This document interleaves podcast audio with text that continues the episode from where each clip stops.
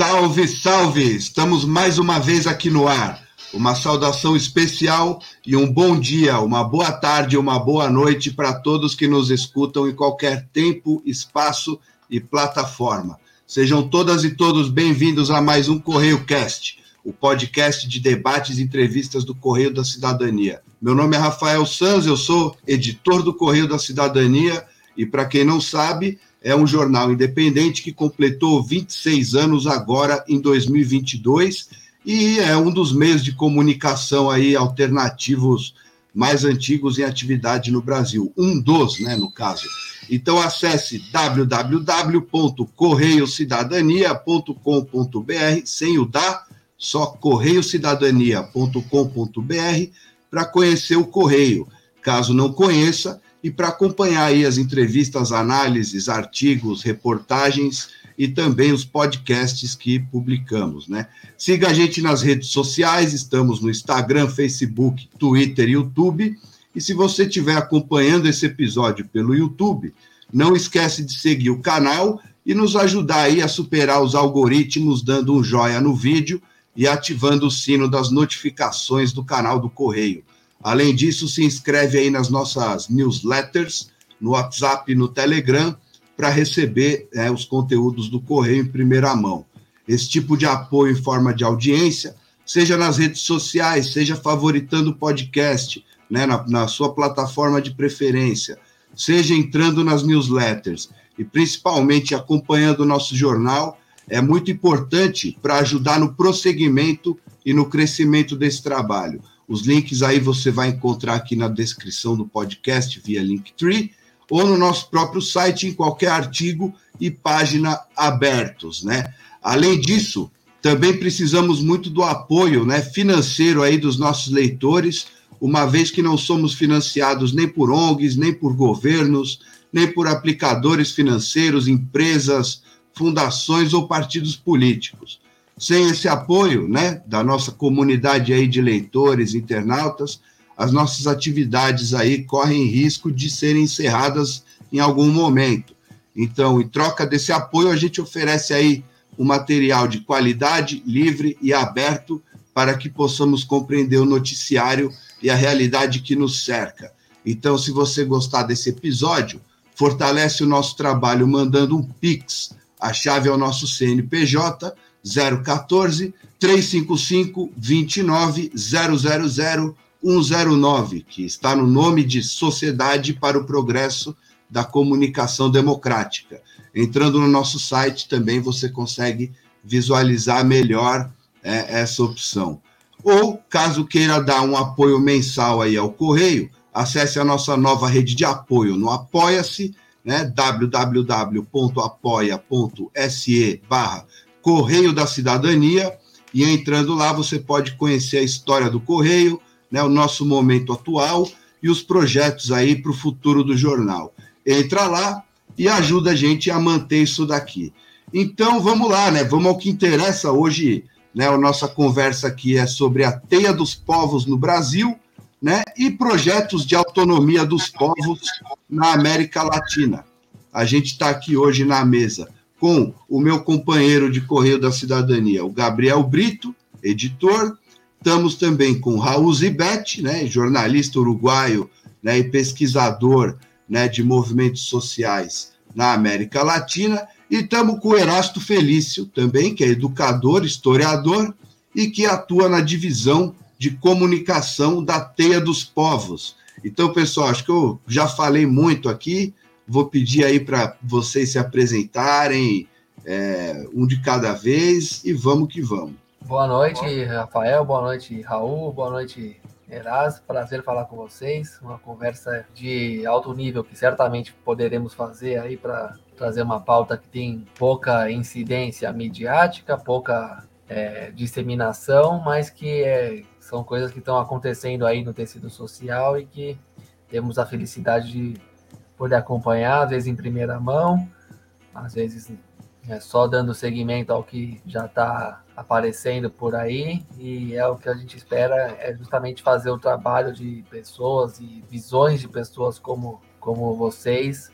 é, se, a, se disseminarem mais pelo público, pela sociedade e, e serem cada vez mais familiares. Por isso eu fico feliz de participar dessa conversa com vocês aí, com vocês dois, amigo Rafael, como sempre, e que a gente possa gravar um, deixar no registro uma boa entrevista para os nossos ouvintes. Boa noite aos três, a Gabriela, a Erasto e a Rafael. Para mim é uma alegria enorme compartilhar esse tempo com vocês. E é muito importante falar da teia. Para mim, a teia é uma descoberta eh, durante a pandemia. Mas foi, foi dessas boas notícias que chegaram, em meio de muitas maus, maus notícias, que chegou na pandemia. De modo que agora falar um, um pouco da teia com vocês Seria muito interessante. Obrigado pelo convite. Salve, salve, galera. Muito agradecido pelo convite aí, o Rafael, Gabriel, o pessoal do, do, do Correio Cast.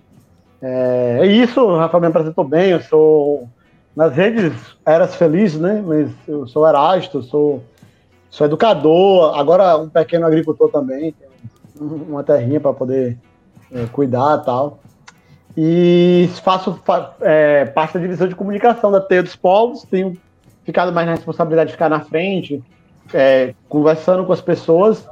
E desde 2000 e no período da pandemia aí, a gente lançou um livro, né, com o Mestre Joelson, que é o Por Terra e Território, é, Caminho das Evoluções dos Povos do Brasil, que é um, um livro de tese, né, um livro de proposição assim objetiva, concreta mesmo, né, que a gente construiu. Então é isso, satisfação enorme aí. Salve, a satisfação é nossa aí, a gente que agradece demais a presença de vocês. E, bom, para começar esse debate, né, vou chamar o Eras para roda, né, e a primeira pergunta, que não é exatamente uma pergunta, vai para ele, né, companheiro, é, para você nos contar né, um pouco mais a respeito da Teia dos Povos, sua origem, sua história, né, sua atuação é, hoje em dia, né, e principalmente sobre a composição dela né, e as ideias que tem produzido. Né? Por exemplo, a visão de que o poder jaz na terra, só que a partir né, do viés dos povos, né? não do viés dos latifundiários, que, são quem hoje tem a terra e exercem esse poder. É isso, Rafael. A gente tem uma, uma compreensão muito clara que o, o poder é oriundo mesmo assim da Terra, e aí pensando isso em, um, em, uma perspectiva tanto de pensar a Terra como modo de produção, mas como pensar a Terra como já a territorialidade onde as pessoas vivem. Ou seja, o, é, quando a gente fala assim, ah, é, é preciso construir poder popular. Tá, mas ele vai cuidar de, de algum lugar, e é desse lugar né, a partir da terra que nós acreditamos que é o fundamento da construção do, do, do, poder popular. Quer dizer, uma comunidade, uma comuna, um assentamento, uma aldeia, um quilombo, é desde ali né, que emerge o poder, quando você passa a do lugar e não esperar que o poder público cuide ou que né, os governantes cuidem, é ali que você inicia a sua caminhada no, é, para, para a construção do poder popular como, como a gente interpreta dentro dos textos clássicos. A Terra dos Povos ela, ela é uma aliança ancestral. A gente pode falar da data de fundação dela, mas ela é uma aliança que já existe há muito tempo. Nós poderíamos dizer que nós somos herdeiros e herdeiras da tradição de aliança dos povos, ou seja, quando nós falamos de cabanagem no Pará, a gente está falando que Muras, Mundurucus, Satarés Maués se uniram para fazer uma luta contra o latifúndio. Quando a gente está falando de, de, balaiada no Maranhão, a gente está falando que Tremembés, Guajajaras se uniram a quilombos para fazer uma luta contra o latifúndio. Quando a gente está falando sobre canudos, a gente está falando aqui na Bahia, a gente está falando que quiriris de Mirandela se unifica, é, reuniram com campesinos, com pretos egressos da, da, da escravização para poder fazer uma luta é, rebelde. Né? Tipo, então, nós somos herdeiros disso, da ideia de que é preciso unir povos para fazer luta. Mas a teia surgiu mesmo em 2000 e, e, é, 2012, na Bahia, há uma teia irmã, como a gente chama, é, no Maranhão. Essa teia irmã no Maranhão, ela, ela surge um pouco antes, chamada Teia dos Povos e Comunidades Tradicionais do Maranhão. Nós não nos conhecíamos quando cada um surgiu, mas é, foi uma experiência de fato de, de sintonia mesmo. Nós, nós, nós temos os mesmos princípios e fundamentos, né? É, mas surgimos em contextos em que nós não estávamos articulados né, no processo de surgimento. E desde essa teia que surgiu na Bahia, foi se construindo jornadas de agroecologia, porque a teia surge desde uma perspectiva é, agroecológica mesmo, de, de, constituição de bem viver. É, e ela começa com a disseminação de sementes crioulas e a defesa das sementes crioulas, basicamente. Então, no início era até agroecológica dos povos, depois que passa a ser só ter dos povos mesmo.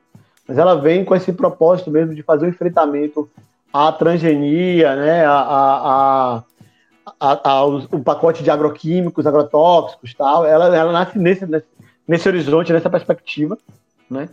E passa a ter, a partir dali, uma perspectiva já é, de enfrentamento mesmo, de organização política é, que, diferente das organizações de esquerda, o que eu poderia chamar a atenção é que, em vez de, como uma organização de esquerda ou um partido, é a adição de indivíduos a uma determinada bandeira, a TEIA ela tenta fazer uma articulação em que é uma adição de comunidades. Embora os indivíduos participem, eles concorrem à TEIA, vão apoiar, o fundamento, a estrutura, a organicidade dela é baseada nas comunidades, ou seja, em coletivos maiores, nos povos, né? ao ponto que é, pessoas é, intelectuais tal eles, eles, eles atuam na, na, na, teia muito com menos protagonismo ou vamos dizer assim com menos capacidade de decisão do que os povos e comunidades ou seja as pessoas que chegam é, individualmente ou em, ou, em, ou em coletivos que não estão territorializados nós chamamos de elos da teia mas quem faz a política a direção territorial o enfrentamento assim tipo da clareza do programa são os núcleos de base, ou seja, territórios. Desde uma perspectiva de que apenas os territórios, só quem é territorializado pode orientar, pensar a política territorial. Uma pessoa desterritorializada, ela tem mais dificuldade, ela, tem, ela nunca manteve uma comunidade. Como é que ela pode é, saber como é dirigir uma comuna, né? É então, isso vem desde os povos. E ela foi fundada ali em 2012 por Tupinambás, Pataxós, Pataxó é, quilombolas sem terras, né? E, e, alguns, algumas pessoas avulsas mesmo, assim, soltas. Né? Mas desde então ela se expandiu, né? Hoje em dia os paiaiás já se encontram, né? tem um pouco que na Chapada Diamantina. Ela expandiu para o território urbano, então tem quilombistas de periferia, tem movimento sem teto, né? Então ela já tem um, vamos dizer assim, muito maior assim, o processo, já, já cresceu nesse, nesse, nesse processo e ultrapassou as barreiras da Bahia. Sempre teve gente de fora da Bahia participando, mas agora a teia, tem teia no Ceará, tem em Pernambuco, tem em São Paulo, tem no Rio Grande do Sul, né? Algumas dessas teias já, como o nome, fez suas primeiras, suas primeiras atividades, suas ações objetivas e concretas, e a gente tem, portanto, trilhado um caminho aí para além de, do, do, do, né, do lugar ocupado chamado Bahia. É, e eu acho assim, que tem, tem uma questão, talvez, que seja o diferencial da teia para as outras formas de, de, de, de esquerda assim, na história, que é um respeito profundo pela espiritualidade dos povos. É uma teia, é, uma teia, uma articulação, uma rede de povos. E os povos, eles não são, eles não são monolíticos organizadores de desde uma perspectiva materialista, né? É, europeia tal. Eles são gente de fé, gente de muitas crenças, pessoas que têm um, um fundamento né, dentro dessa, dessa né, de uma relação em que a Terra ela também é uma sacralidade. Então, se você vai conversar com as pessoas bantos, nagôs, quetos, jeje, né, os povos pretos do, Brasil, a, a, natureza é divina, né? Então o rio é o Xum, né? A pedreira é Xangô, a Mata Oxóssi, eles, eles acreditam claramente em uma sacralidade da terra. A terra não é um recurso natural para ser destruído. E se você conversar com os indígenas, qualquer povo indígena, a mesma coisa. Eles não veem a terra como algo para ser utilizado apenas, mas como algo que organiza uma coerência comunitária, mas desde uma perspectiva de respeito profundo. E é disso que se trata. É, dito isso, é muito importante entender que não precisa ter uma espiritualidade como os povos originários ou o povo preto para participar da teia. A gente fala isso porque a gente respeita esse processo. A gente respeita as formas de organização né, dos povos, né, é, os princípios que regem a, a, luta desses povos. Então, tem ocupação indígena que, para acontecer, foram meses de rituais para organizar a ocupação. Então, a gente acredita muito claramente que essa organização está tá muito coerente, é isso mesmo. Vamos fazer do jeito deles, é a ocupação que eles estão fazendo. Então a gente tem muito esse, esse respeito profundo, né? E a gente tem uma compreensão muito clara que é, a terra é o elemento central. Né? A terra é o elemento central do poder. Então, quem governa o Brasil, desde os portugueses, né, governa em sociedade com o latifúndio. Desde 1530 é isso, até agora. Até todos os governos de esquerda governaram, ditos de esquerda, é, governaram com latifúndio. Então, quem de fato tem o poder é quem tem a terra. E é acreditando nisso que nossa luta é por terra e território, entendeu? É por terra, mas para construir territórios, territórios emancipados, territórios livres, né? Livres da destruição do capitalismo, livres né, do racismo. Essa, essa é a proposta principal assim, do, do processo. Né? É, e no mais, assim, dizer que a teia tem uma, é, um fundamento também muito de que sua organicidade é, ela é fluida e diferente em cada lugar, em cada fronteira, em cada geografia. Então não tem um regramento, uma forma única de ser teia. Na Bahia acontece de um jeito, no Rio Grande do Sul de outro, em São Paulo do outro, porque os povos que compõem as teias de cada lugar são diferentes. Portanto, os arranjos devem ser diferentes. A luta não tem padrão, não tem, não tem uma forma única de se fazer a luta. A gente acredita nisso. Os dedos das mãos né, são irmãos, mas não são iguais. Então é um pouco isso. Eu quero introduzir o Raul na conversa. Que ele conhece o, o trabalho e a articulação da Terra dos Povos e também dos movimentos pela terra do Brasil, mas também conhece o movimentos e aí articulações e grupos sociais semelhantes do, do continente todo, da América do Sul, já esteve em alguns desses territórios. Então eu queria que ele fizesse um comparativo de como ele dessa de como se enxerga e se luta pela questão da terra no Brasil no atual estágio, no, no atual no atual momento e se ele enxerga qual o grau de semelhança que ele enxerga com outros povos de outros países, como por exemplo os governos territoriais, né, por assim dizer, se, se proclamam assim, né, governos territoriais do norte do Peru, dos povos o Apis e Awajun, os zapatistas no México, mesmo os Mapuche no Chile, com todos os conflitos que isso tem com os estados desses países. E eu queria que ele fizesse comparativos com a questão da terra no Brasil e a experiência da terra dos, da terra dos povos descrita pelo Eraz e comparasse o estágio da, desse, de toda essa experiência com, com o que você já viu pela com o que já viu pela América do Sul também. É, muito obrigado, Gabriel. Para mim, a teia é um movimento novo mas é um movimento de, de novo tipo, de nova característica. Não é um movimento como os anteriores. É, pertence para mim a uma nova camada, uma nova geração de movimentos na América Latina que tem algumas características que eu desejaria colocar e que para mim são importantes porque marcan una diferencia importante com outros velhos movimentos. Na primeira questão, são movimentos, eh, eu gostaria de dizer pequenos. Pequenos em relação a quê? Não são grandes aparelhos organizativos, não são grandes estruturas centralizadas como nós conhecemos, não? os sindicatos, mesmo movimentos do campo, de camponeses. Não, são um não é um movimento que tem vontade de dirigir a, ao povo da, de, do Brasil ou, ou, de, ou, de, ou dos estados.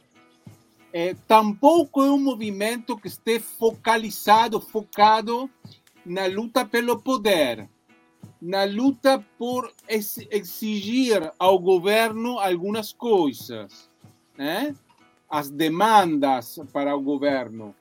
Não, não. É um movimento que atua de forma diferente às velhas organizações. Se, se eu fosse rigoroso, não falaria em movimento da teia. Falaria em povos que se organizam, povos que se mobilizam. Eh? Se compreende, não? É uma diferença importante. Os zapatistas falam muito, eles dizem, não, nós não queremos criar um aparelho, uma organização que logo construi uma base social. Não, não. Nós trabalhamos para que os povos se organizem a si mesmos. Eu acho que a TEIA tem essa, essa, essa intencionalidade. É, por quê? Uma segunda característica, a importância dos territórios, a importância das comunidades. É, Erasto falava de que cada povo caminha de, é, luta de, de, de uma maneira diferente. Cada povo indígena, os quilombolas, os camponeses, os grupos urbanos das periferias, cada grupo luta de uma forma diferente. E não há uma forma única de lutar.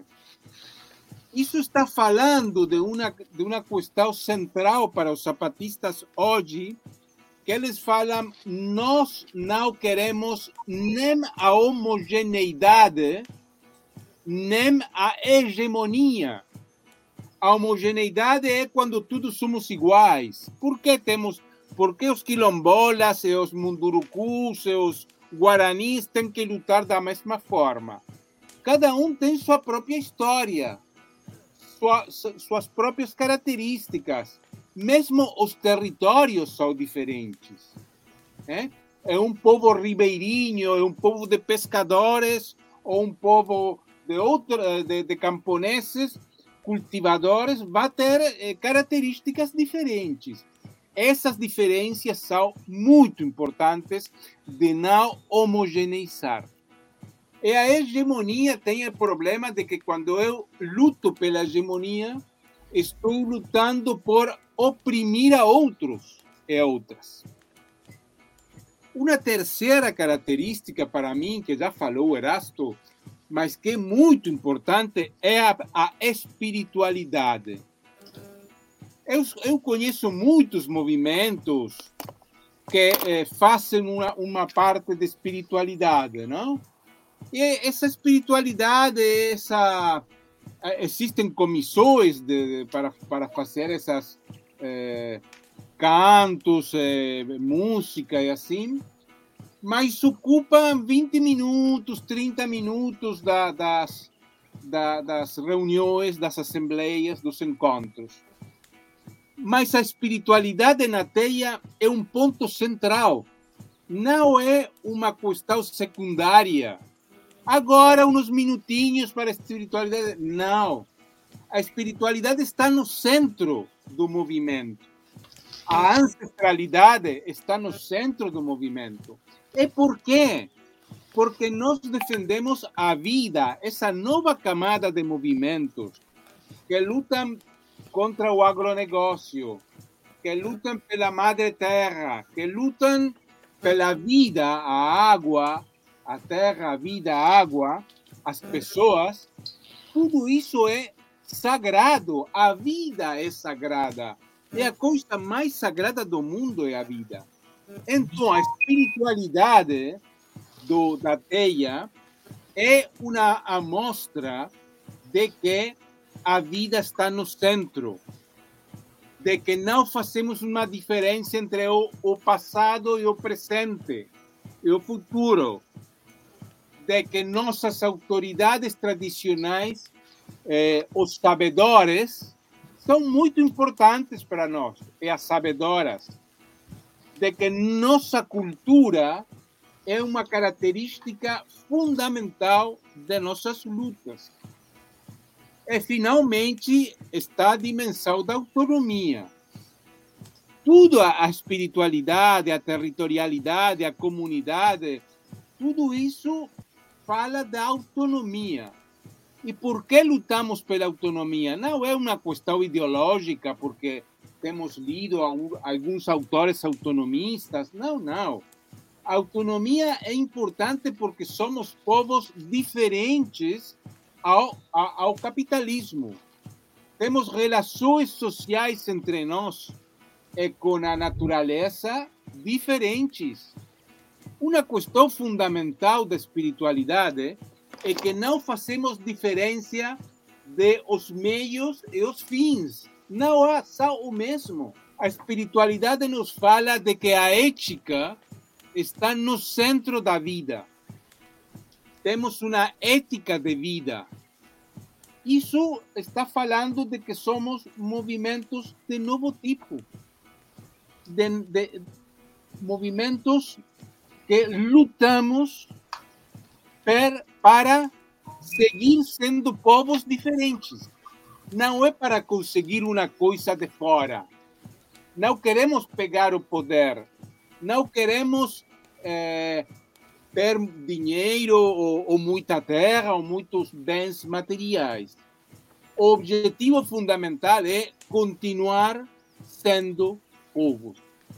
É acho muito um diálogo muito importante com os movimentos indígenas de, de, de, de Chiapas, de México, de, o zapatismo, mas também com características do povo Nasa e Misak da Colômbia, do Conselho Regional Indígena do Cauca, CRIC, e da luta do, do povo, dos povos indígenas da Colômbia, que é muito interessante, e que tem algumas características diferenciadoras de outros movimentos e, de alguma forma, também com características de, do povo mapuche em Chile, como você perguntava, Gabriel.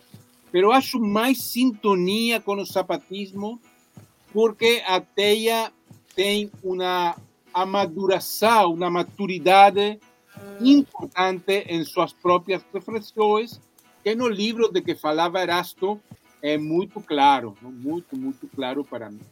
Ou seja, em síntese, até a, a teia para mim foi uma das melhores notícias dos últimos anos. Eu, eu sei que a teia vem de mais, do ano 2012, não? Mas eu não conhecia, eu vivo no Uruguai, isso foi em Bahia, Maranhão, mas eh, durante a pandemia pudimos conversar com o mestre Joelson, como o próprio Erasto, e com outros companheiros que estão criando a, a, a, a teia em Rio Grande do Sul, em Rio de Janeiro e assim.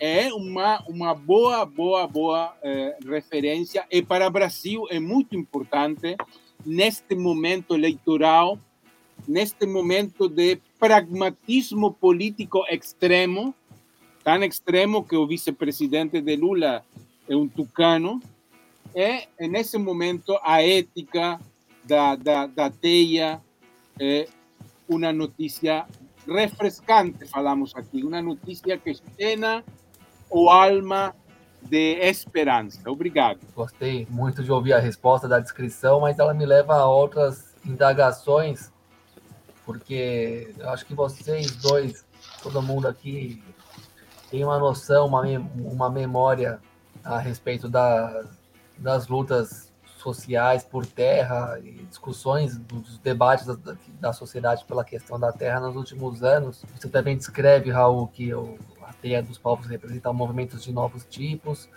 quando o movimento que a gente pode considerar aqui tradicional, como o MST no Brasil e outros no, na América Latina, eles passaram muito pela disputa do, dos poderes de Estado, né? E, consequentemente, da, da política pública. E os movimentos mais recentes, eles querem é, ser autonomia em relação ao Estado.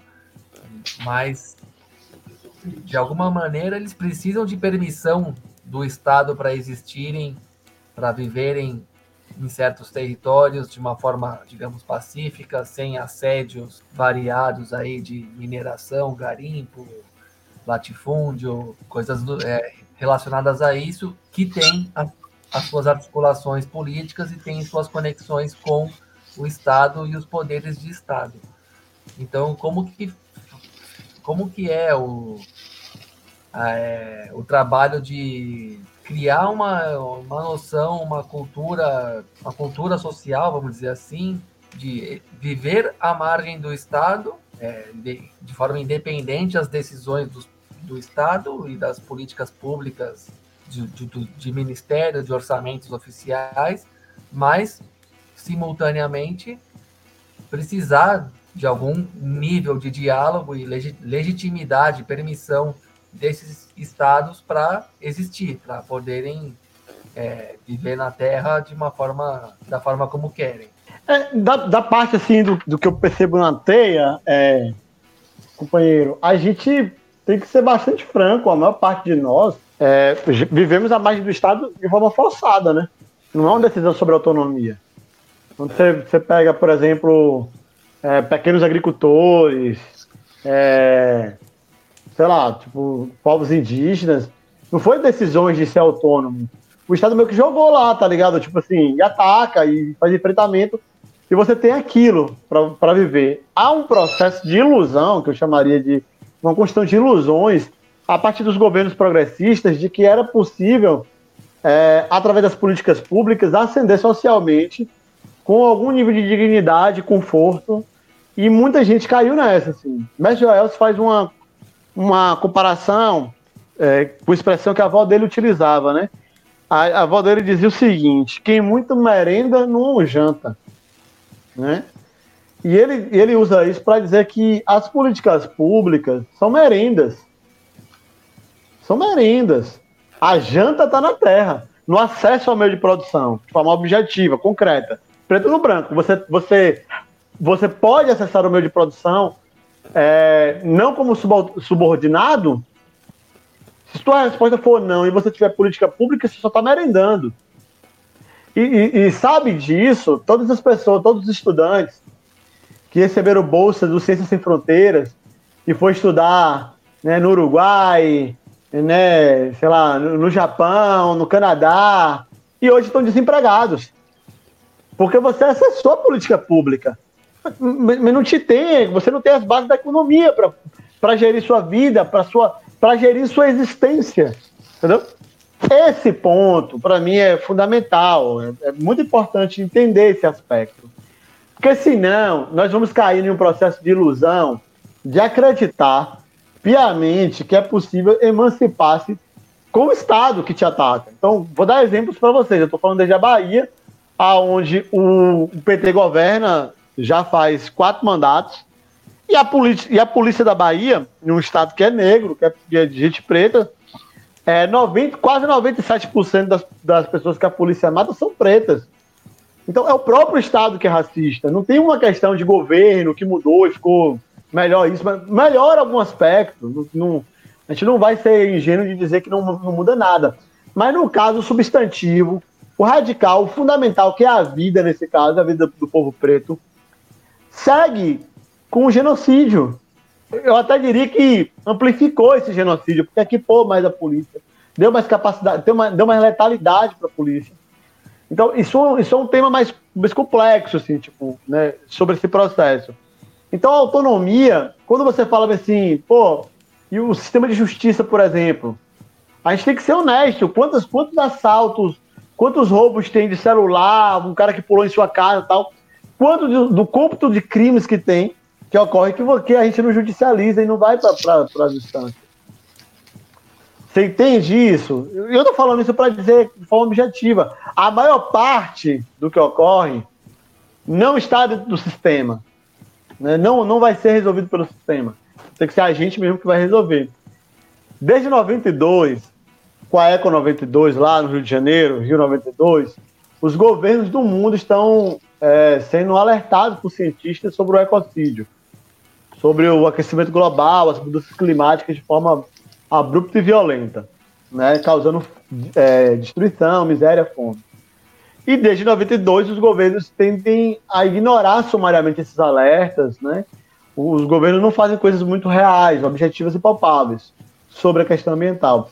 E aí é de 92 a ocupação do, do, do assentamento Terra Vista, do MST de Arataca, onde surgiu a Terra dos Povos.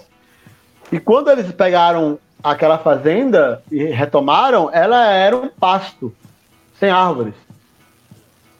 E hoje ela é uma floresta.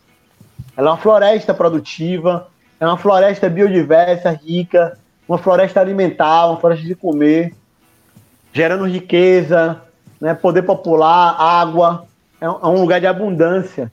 Os povos fizeram a parte dele nesse aspecto. Quem não fez foram os governos. Então nós já estamos por nós mesmos. Por uma condição. Trata-se apenas de organizar esse nós mesmos de forma revolucionária para enfrentar o capitalismo. Porque essas ilhas de rebeldia, de, esses territórios, eles por si não construirão uma unidade capaz de derrotar o capitalismo se não houver uma capacidade aglutinadora de transformar isso em movimento de massas, né? É, mas, sobretudo, né, com uma organização tal qual o capital tem, tem feito suas investidas com a gente, precisa fazer investidas de defesa, de ataque né, ao poder dele. Então, é preciso organizar. Né?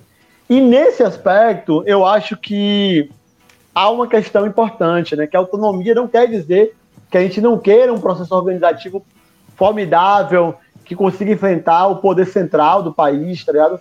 Que, que, que consiga gerar riquezas com dignidade para cada território, assim. Mas a gente quer resolver nossos problemas. Quem resolveu os problemas de água da gente foi a gente mesmo. Os problemas de comida foi a gente mesmo. As moradias quem subiu foi a gente, não foi o poder público. Então, para a gente, a organização dessa luta também perpassa por isso. A gente não precisa acessar um aparelho de Estado né, estar numa Câmara de Deputados, uma prefeitura para organizar a luta. Nunca foi necessário isso, não será agora, entendeu? A gente acredita que o caminho é esse caminho mesmo. Vai ser um pouco mais lento, mas é como eu disse, nossa luta é ancestral, entendeu? Nossa luta começou muito antes. Palmares durou mais do que a, a União Soviética, entendeu? E, e enfrentou suas, a, as potências daquele período. Vai ser longeva a nossa luta, vai, vai demorar, vai ser mas a gente vai construir cada etapa dela, cada parte dela, para poder é, sair vitoriosos e vitoriosas né? É, no futuro próximo. É isso. O, o Eras estava contando aqui sobre o assentamento em 2012, né? É, onde começou essa, essa história da teia. Né? E, e voltando é, 20 anos aí no tempo, a gente teve né, em São Paulo né, saindo um pouco da questão da terra, né, indo para a questão é, mais urbana, né, dos massacres, né, a gente teve o massacre do Carandiru, na mesma época teve Eldorado dos Carajás, né, que era um, um assentamento do MST, teve a Candelária no Rio de Janeiro, né, e o Brasil vem, assim como outros países, né, como a Colômbia, o México também, né, o Brasil vem é, desde os anos 90, aí, do período né, pós-ditadura é, militar, sofrendo aí com diversos massacres, né? Inclusive, recentemente aí tivemos, é, no ano passado, Jacarezinho, agora, né, no próprio Jacarezinho, derrubaram movimento, um monumento né, às vítimas do massacre, teve a Vila Cruzeiro, uma série de, de, de de questões né, que, que vão se apresentando e que a gente vê que é, para os povos, né, para as massas despossuídas, né, o, o que aparece do Estado é a polícia matando, né, não, não aparecem não aparecem outras outras coisas, né?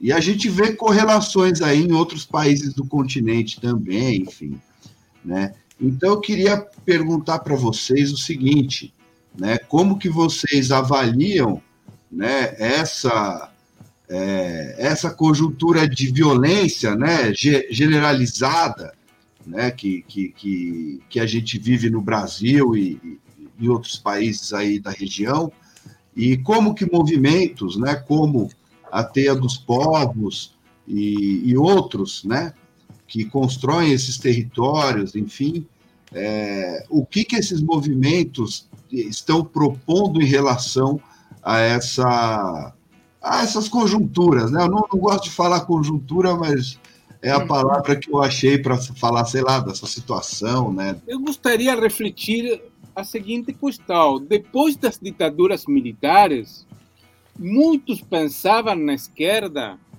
que essa democratização do Estado convertia o Estado em uma ferramenta para mudanças.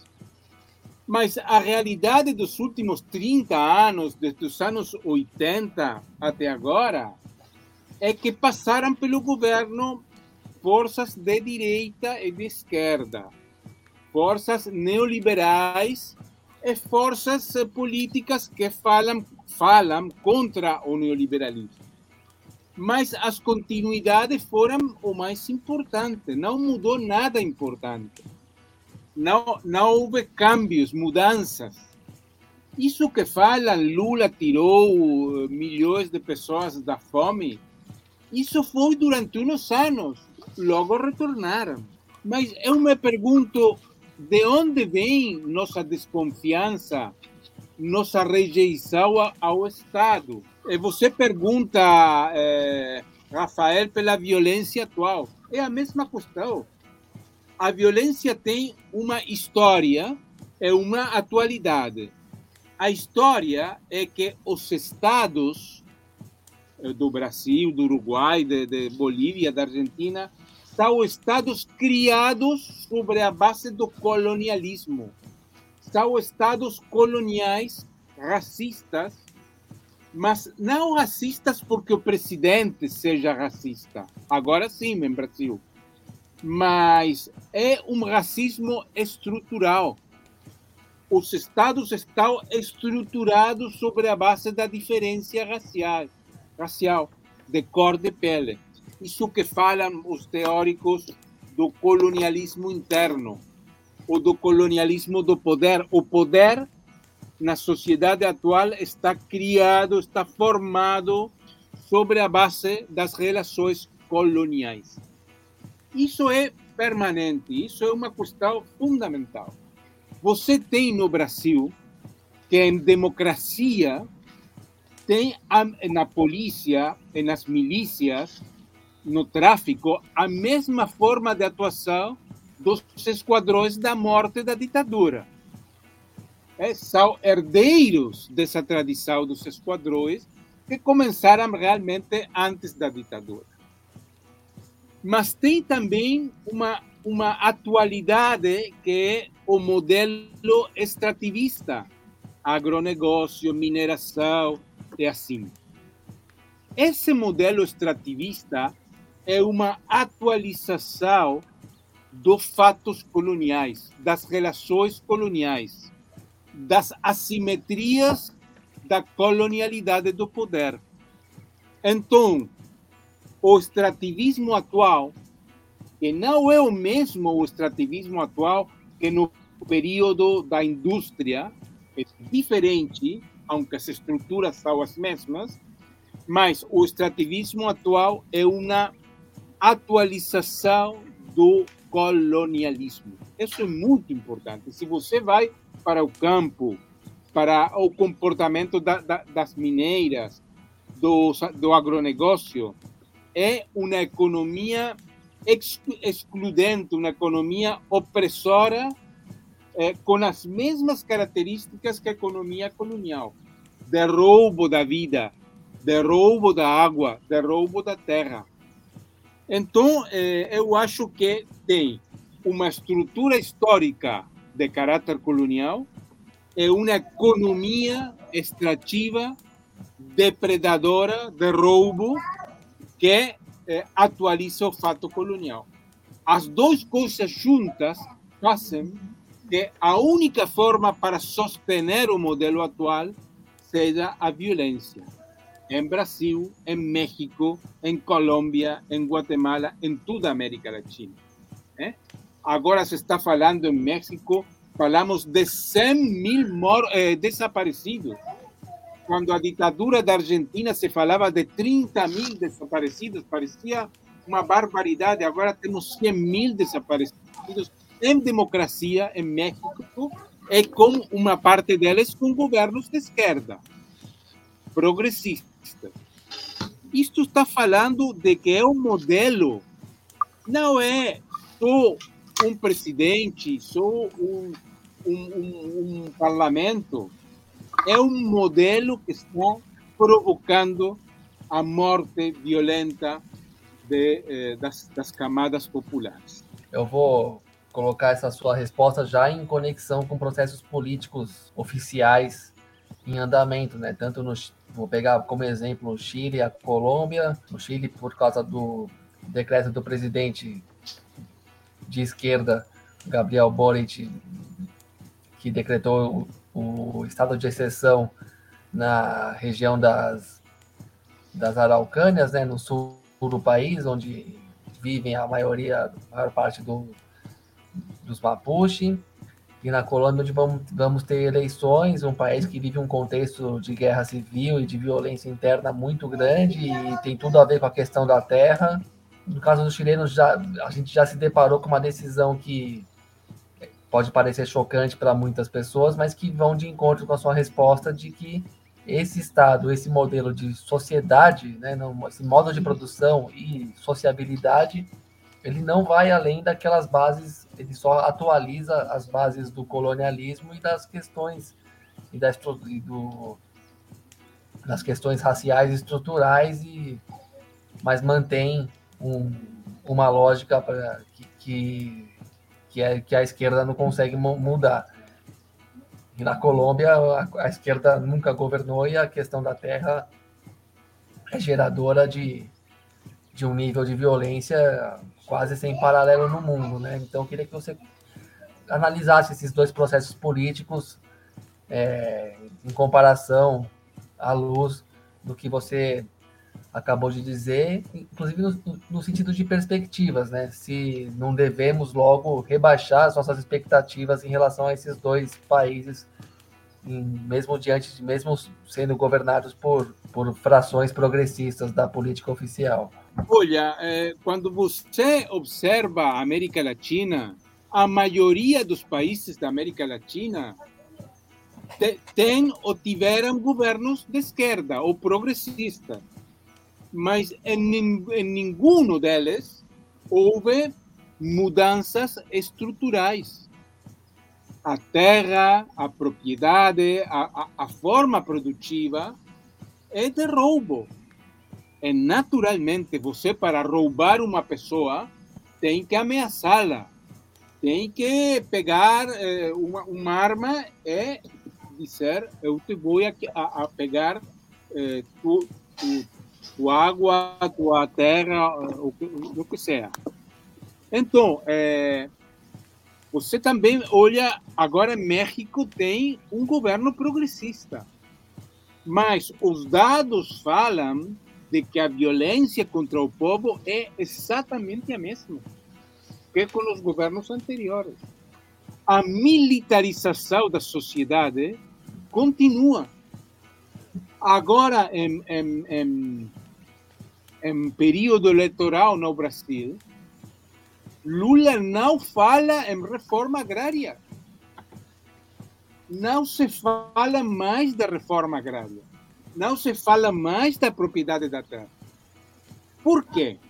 Porque uma coisa que não falei antes, mas gostaria de dizer agora brevemente, é que o Estado foi apropriado pelo pelo 1%, pelo setor mais rico do capital financeiro. Eu conheço um pesquisador do Rio, José Cláudio Alves, que ele trabalha muito com, com pesquisando as, as milícias, o tráfico e assim. Ele diz em, em, em uma parte grande da cidade de Rio, o Estado são as milícias. Isso é uma mudança. É uma mudança que tem uma tendência a, a espalhar-se por toda a América Latina. Em, em Colômbia, as milícias são o Estado. Esse é o capitalismo que tem, temos agora num período de, de decadência. Então, você encontra que os povos se organizam com grupos de autodefesa, como o povo Nasa com a Guarda Indígena. Por quê? Porque o Estado não vai defender, porque é um Estado que é estruturalmente parte da exploração, da opressão dos povos. Do povo negro, dos povos indígenas, dos camponeses, das periferias urbanas. Isso é uma realidade que não só não mudou, sino que é de ano em ano é pior. E tem a última chacina da em Rio de Janeiro, 22, 24 mortos, e não, não, não existe justiça. É uma forma de atuação cada vez mais consolidada no poder do Estado. Esse ponto é, nos toca assim, numa questão que eu acho que é importante, é importante e difícil ao mesmo tempo mencionar. É, durante muito tempo a gente sempre fez luta discutindo a importância, a urgência da demarcação das terras indígenas. Mas o que o Raul tem colocado, assim, tem chegado para a gente de outras formas também, que assim, não há mais segurança dentro da perspectiva é, das normas do Estado. Tecnicamente, o território Iekuana e Yanomami é um território demarcado, portanto protegido pela União, assim. É isso, entendeu? Mas há 20 mil garimpeiros atacando, estuprando, matando, né, as, as Yanomami e tal, embebedando, envenenando, colocando mercúrio na água, impedindo a, a reprodução da, da forma de ser Yanomami. E isso é um território, entre aspas, defendido pelo Estado. E, e, e, o governo, embora o governo seja ruim, seja um governo fascista e tal, é, neofascista, é, proto-fascista, sei lá, mas assim, o fato é que o Estado é isso. Porque o governo pode ser, mas o Estado é isso, o STF é isso, o Congresso é isso, o Ministério Público é isso. Aí tu fala, pô, mas eles não, eles não atenuaram isso. As outras instituições do Estado não chegaram lá e diminuíram o impacto de 20 mil garimpeiros na terra Yanomami. Porque é, isso, isso serve para a gente entender que não vai haver proteção. Não por parte do, do, do, Estado, porque o Estado é capitalista e o capitalismo agora é assim. Isso é muito importante entender para que a gente não caia em novos ciclos de ilusões, entendeu? Há uma onda rosa na América Latina. Pô, Boric foi muito mais rápido do que eu imaginei que alguém seria no sentido da repressão. Prometeu não militarizar. A região Mapuche fez isso poucos meses a cadeira, né, tipo, não, não tá nem quente, a cadeira presidencial nem já tá fazendo isso, assim, tipo. E isso nos acende os alertas sempre de que, embora a teoria não seja né, a estrutura pela qual uma organização possa ser erguida, teoria é importante a gente entender que se a natureza, se a formação histórica do Estado ele é racista e colonial, o governo ele pode atenuar elementos disso, mas ele não vai modificar essa natureza, essa estrutura, pô. É, o setor de, de, terras do Brasil que é responsável pela questão fundiária chama-se né, Instituto de Colonização e Reforma Agrária, mas é de colonização, entendeu? Tipo, tá claro o papel, assim. Então, a gente. Eu, eu, eu tenho, portanto, é, essa reflexão, só para a gente é, entender que no, na hora do desespero é muito normal que a gente fale, vamos votar em Lula, né? Aperto 13 e tal, é isso aí tal. Eu entendo o dor e o sofrimento, sobretudo de quem né, tá com fome, está em uma situação de muita vulnerabilidade. Mas também o que nós chamamos atenção é que esses processos não passarão, porque porque agora né, vai ter um governo mais sensível. Acho que vai diminuir alguma questão. Por exemplo, a questão alimentar. The Times, The Guardian estavam chamando a atenção de uma crise de fome global a alta dos alimentos vai ficar. Agora, é, é, é, botar claro, essas mídias liberais colocaram a culpa na guerra da Ucrânia, né?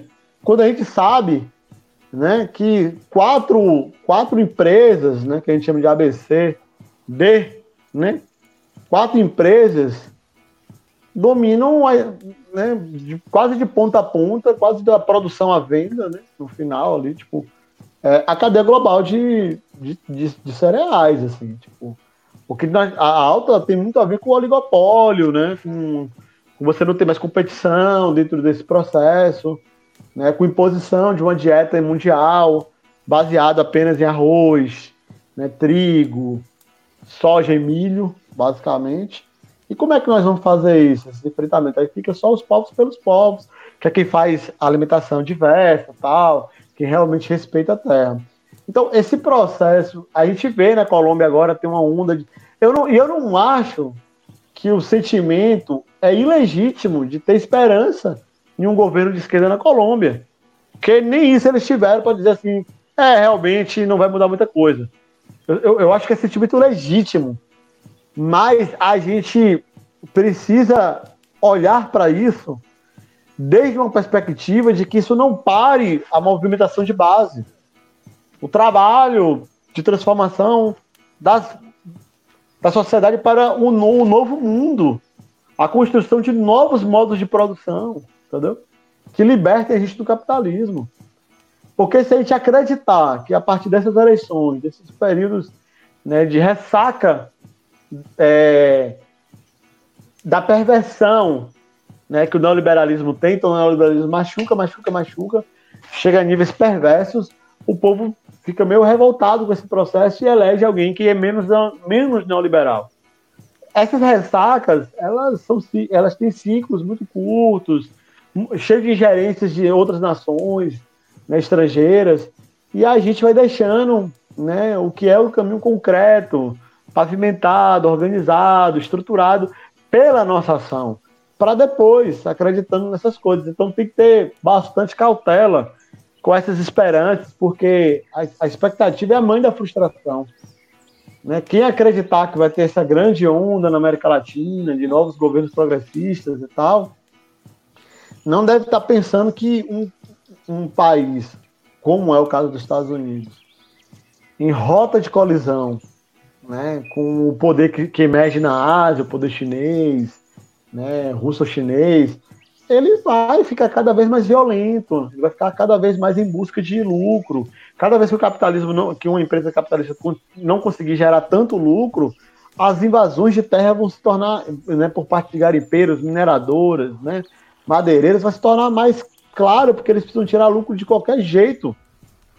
Né? Então eles vão empurrar e a gente precisa ter mecanismos sociais, populares, né, de defesa do povo, através de comida, de água, de rede de solidariedade. Precisa proteger a gente mesmo, entendeu?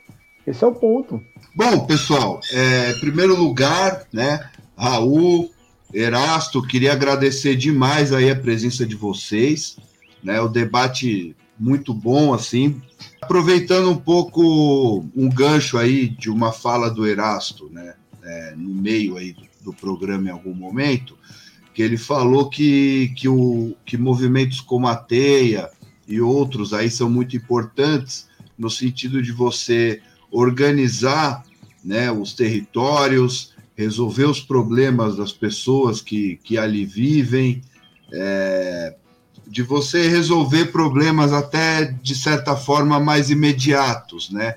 Mas que faltava aí uma articulação maior para se para se dar uma resposta mesmo é, ao capital como como um sistema mais amplo, né? Enfim.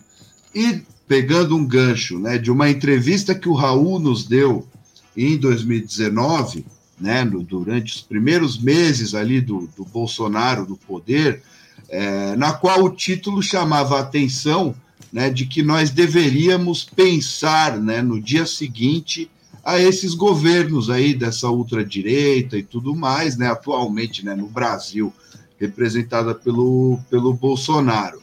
Né? E, bom, ainda que não seja certo que nós vamos ter esse dia seguinte tão em breve quanto gostaríamos, né? Mas independente disso, qual será, né, o dia seguinte dos povos, né? O, o, o porvir aí e o que deve, o que deverá ser feito, né, por, por nós e, coletivamente, né, para poder construir, né, um, um futuro né, onde os povos, né, as, as massas despossuídas, né, os povos tradicionais, a classe trabalhadora consigam ter é, um mínimo espaço aí de reprodução da vida, criar essas bases para poder é, se bater contra né, o grande problema que é o capital. Gostaria de dizer brevemente, primeiro agradecer o Correio da, da Cidadania, Gabriel, eh, Rafael e também Merasto pela participação. Gostaria de dizer que uma das eh, especialidades do capitalismo é criar ilusões. Hum? O consumismo é isso, criar ilusões. É, se você tem um carro novo, você é feliz. Se você tem uma roupa de marca Nike, não sei o quê, é, você é feliz. É, a ilusão no plano eleitoral é que agora, depois de Bolsonaro, como um novo governo, que pode ser Lula, é, os problemas do Brasil acabaram os problemas do povo acabaram. Que você não precisa nem lutar, nem estar organizado.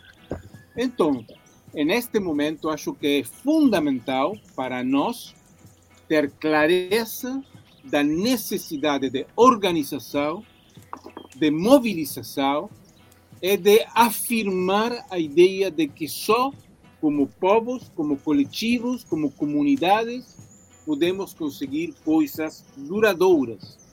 Porque quando um povo faz uma retomada, isso não é a, a merenda das políticas sociais que falava Erasto. Isso é uma mudança estrutural de longo prazo. Né? Mas uma migalha eh, de, de, de, políticas sociais não resolve nada. A comida de hoje, mas amanhã tem fome outra vez. Então, acho que é importante eh, acreditar na força dos povos organizados. Muito obrigado. Ah, tem uma, uma questão é, que o Zibek tocou, assim, que, que, tem uma comprovação clara na pandemia. Assim. Não sei se vocês lembram, é, havia uma onda de fome na pandemia e quem estava conseguindo, de alguma forma, é, contrabalancear essa onda de fome na pandemia foram os movimentos sociais de base. Eles que estavam doando toneladas de alimentos, né? MPA, MST, é, para as pessoas comerem. Então, o MST fazia uma, uma cozinha comunitária junto com o MTST em São Paulo e alimentava muita gente. Aí você vê, tipo, a diferença, né, entre a política social, né, e a terra. Né? Quer dizer, quem tinha terra tinha condições de não apenas se alimentar, mas alimentar os outros. E nós estamos falando que essa onda de fome global, essa alta de preço de alimentos que nós estamos vivendo, e o ecocídio são tarefas que só a gente poderá resolver. Os governos não, não resolverão, porque o latifúndio tem uma pauta muito específica para tratar. O governo Lula, um potencial governo Lula no futuro, se os militares né, permitirem, no sentido que é possível que tenha golpe, é possível de uma série de coisas, tem uma reunião bilateral de Bolsonaro com Biden. Né? No final das contas, o, o, o, os gringos sempre se acertam com militares para fazer mal a gente. Não pode ter esse tipo de ilusão. Mas assim, um eventual governo Lula estará preocupado, gente, com crédito de carbono, crédito verde, porque o latifúndio agora ele está sendo boicotado pela pelos, pelos bancos europeus que querem coisas verdes, né, renováveis, né, e tal, é essa capa de preocupação ambiental. E tem aí um, um, uma grande parte do latifúndio brasileiro preocupado com isso. O governo Lula vai ajustar esses processos e não fazer reforma agrária ou qualquer coisa que seja. Então, assim, é preciso ter muita clareza sobre é, o futuro dos povos, que está muito ameaçado, inclusive ameaçado, por ondas de, de conflitos climáticos mesmo. O que nós vamos ver, e, o, e se alguém aqui for do sul do país, ou alguém está nos, tá nos escutando, é do sul do país, né? São ondas de seca no sul do país, de crise hídrica né, no Paraná, Rio Grande do Sul, Santa Catarina, muito provavelmente mais, mais, mais para frente no Uruguai, né? E essas pessoas vão ter que aprender a fazer cisterna de captação de água de chuva, para se defender. do que a, da destruição que o latifúndio fez né, no, no Cerrado, na Amazônia, no Pantanal. Então, assim, nós temos coisas concretas, objetivas para fazer ah, para amanhã, para ontem, na verdade. Entendeu? Quem for de movimento do Sul, quem é de retomada no Sul, tem que vir aprender aqui na Caatinga, no Nordeste, na parte seca, como fazer cisterna de captação de água de chuva. Tem que correr para fazer isso. Porque quando a seca chegar, não vai avisar com antecedência para vocês se prepararem. Vai ser uma onda de fome. Então, assim, nós temos que estar preocupados com coisas que são muito objetiváveis para a gente, entendeu? O, o, os alimentos não podem ficar nesse valor. E só tem um jeito, plantando. Só vamos garantir comida plantando. Não vai garantir, porque vai ter bolsa, vai ter isso. Não importa o quanto vai ter. Vai minimizar para algumas pessoas. Mas estruturalmente, cada vez, cada vez mais, a gente perde hectares de feijão, hectares de mandioca para plantar soja para porcos da China, da Europa, para alimentar porcos de outros países. Então, assim, nós estamos sendo preteridos nesse processo. Então, a gente tem coisas que são objetivas para fazer, né?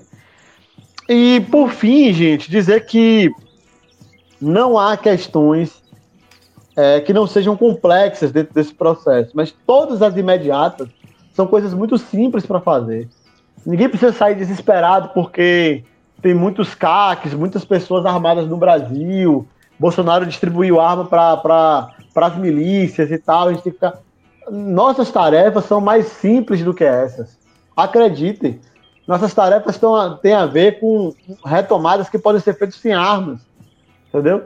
É, produção, a construção de abundância alimentar em territórios que nós já tomamos, mas que a população está se envelhecendo, sem gente da cidade para poder ir lá replantar, trabalhar junto, fazer mutirão.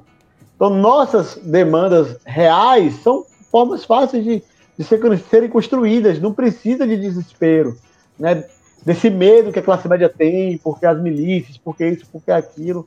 Nós somos muito maiores do que eles. Nós somos gigantescos, entendeu? Basta que a gente tenha ação real e concreta para que a aliança exista. Porque também nosso povo está cansado de boca, de, de, tudo sendo falado, promessa, de que você vai, né, que vai ter uma, união da classe operária se o povo tomar consciência. A gente está cansado de ter prática, ação real, objetivo, entendeu? E isso que vai emancipar a nossa gente.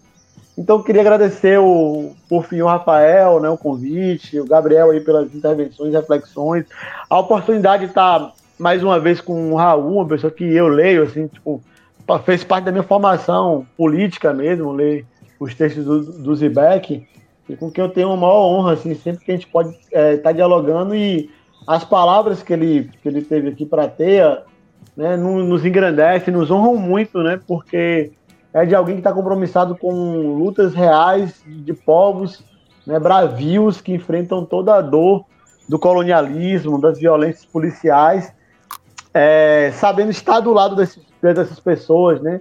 Diferente de muitos intelectuais que tentam sempre se aproximar para né, tomá-lo para si ou para que encaminhar essas pessoas desde sua perspectiva. O Raul é muito sempre muito educado, muito, né, muito tem um trabalho muito bonito mesmo, de aproximação respeitosa dos povos. A gente, a gente queria sempre fazer questão de elogiar isso para endossar essa boa prática né, para os companheiros e companheiras que estão sempre se aproximando dessas lutas. Né? Então, máximo respeito aí, né, longa vida ao Correio da Cidadania. Valeu, valeu, muito obrigado. E o máximo respeito também pela Teia, né, que constrói né, toda, essa, toda essa questão da autonomia na prática né? É, se, se, educa na, na, na, luta, né? Que, como se diz. E, e muito obrigado também, máximo respeito aí ao Raul e a todo, todo o trabalho que ele desenvolve aí. E tamo junto. Muito obrigado. Tchau, a teia, muito importante a teia, e tchau também a Correio da Cidadania. Valeu. Um abraço. Um abraço. Até a próxima. Um abraço para todos.